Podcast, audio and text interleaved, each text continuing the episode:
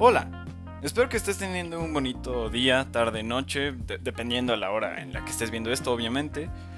Yo soy el Geek del Tiempo y sean bienvenidos a una nueva transmisión. Y el día de hoy hablaremos sobre uno de los episodios más trágicos de la época medieval, para ser más exactos, la peste negra. Y si tú creías que algo tan simple como el coronavirus afecta mucho a la humanidad, ay Dios. Para empezar, hablemos de las muertes. Más de dos tercios de la población europea en ese entonces murió por esta enfermedad. No había tanto avance farmacéutico como es ahora, y en esa época los europeos se bañaban cada tres años.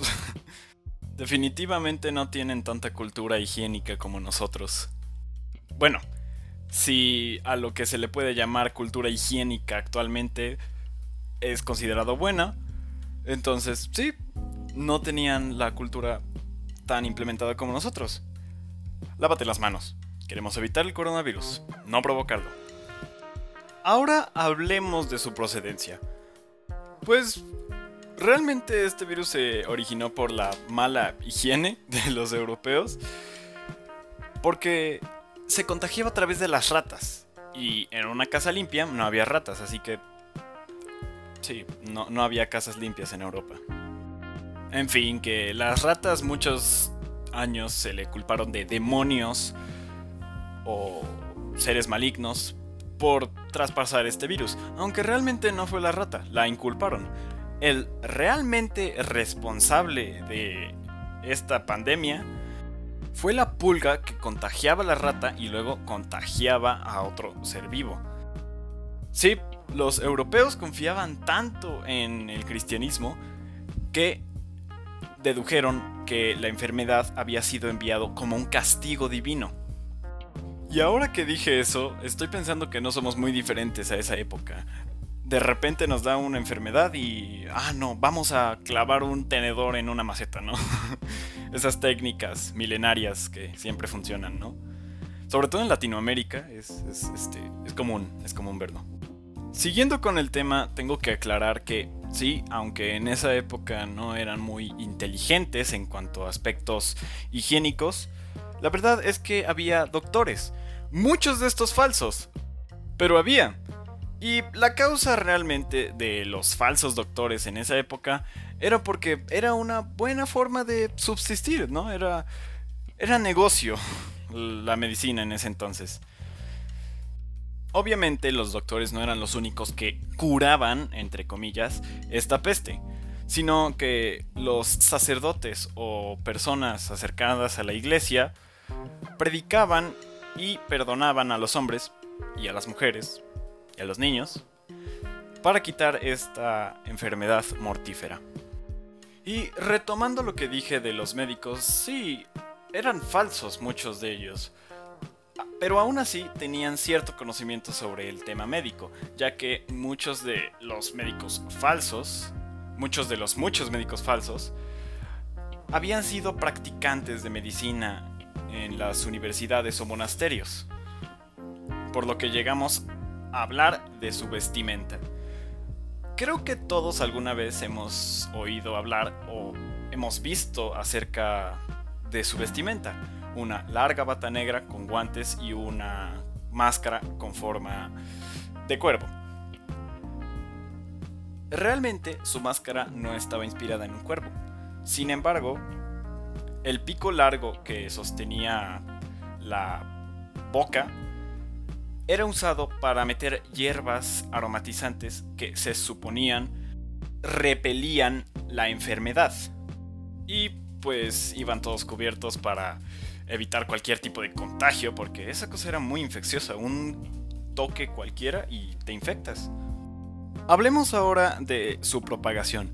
Si bien es cierto que los europeos a causa de su mal higiene hicieron que infectara a la mayoría de toda Europa en su época, la verdad es que esta peste vino desde Asia, para ser más exactos, en Mongolia los que usaban las rutas comerciales hacia Europa, así contagiando a los europeos de la peste negra. Un dato interesante es que en una invasión mongólica los mongoles aventaban los cuerpos ya infectados hacia las fortalezas europeas para contagiar, para contagiar a sus enemigos. Era, era un poco cruel, pero era efectivo. Así que el equivalente de hoy en día a tirar cadáveres hacia la fortaleza de un enemigo es escupir. Es contagiar a otra persona de coronavirus escupiéndole. Es, muy arriesgado, no, no lo hagas. En fin, que así se fue contagiando poquito a poquito, por así decirlo, porque realmente fueron infectados por infectados hasta un punto en el que ya no era fiable enterrar los cadáveres. Se dice que se llegó a enterrar hasta 500 cadáveres por día en algunas de las grandes ciudades europeas, como París, Alemania, Italia y todas esas, fueron muy afectadas y tuvieron que quemar todos los cadáveres. Y volviendo a las comparaciones, en la Edad Media había dos tipos de personas en la peste negra. Los que salían a fiestas y emborracharse porque sabían que el final estaba cerca y que había aprovecharse la vida. Y los que decían que el fin del mundo estaba cerca por esta peste. y pues predicaban sobre eso. Es lo mismo, es como decir, ahorita hay dos tipos de personas. Los que salen y no se cuidan del coronavirus y los que se quedan en casa y hacen 100 teorías conspirativas sobre el origen del coronavirus. En fin, ahora pasemos a hablar sobre todas las consecuencias que trajo esto. Realmente las consecuencias se vieron reflejadas en la nobleza y el clero, porque debido a la peste, todo el sistema monárquico se cayó todos los obreros recibieron un aumento de sueldo porque todos morían en esa época, así que eh, los obreros escaseaban. Subieron de sueldo y la nobleza les reclamó. ¿Por qué? Por egoístas, por ninguna otra razón. Pero esto solamente consiguió que los obreros y la clase popular se opusiera y pues no lograron nada pues al final del día todo lo que consiguió la peste negra fue un avance, por así decirlo, entre las clases populares.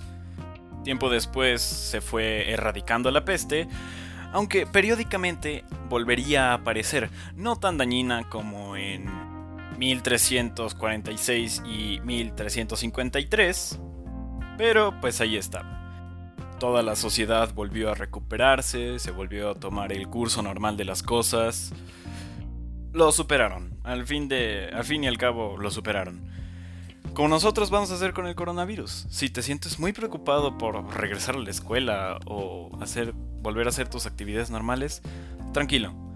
Siempre se encuentra una manera de superar las cosas, de seguir adelante y progresar. Bueno, pues este ha sido el capítulo de hoy. Espero que te haya entretenido, que te haya gustado, que hayas aprendido algo, porque al final ese es el objetivo. Ya sabes, no te pierdas ninguna de mis transmisiones miércoles y sábado. Subo los episodios por ahí como a las 7 de la noche, más o menos. Pero, en fin, puedes enviarme tus sugerencias, peticiones o comentarios a mi correo patriciodavidam0607 gmail.com este es el Geek del Tiempo despidiéndose.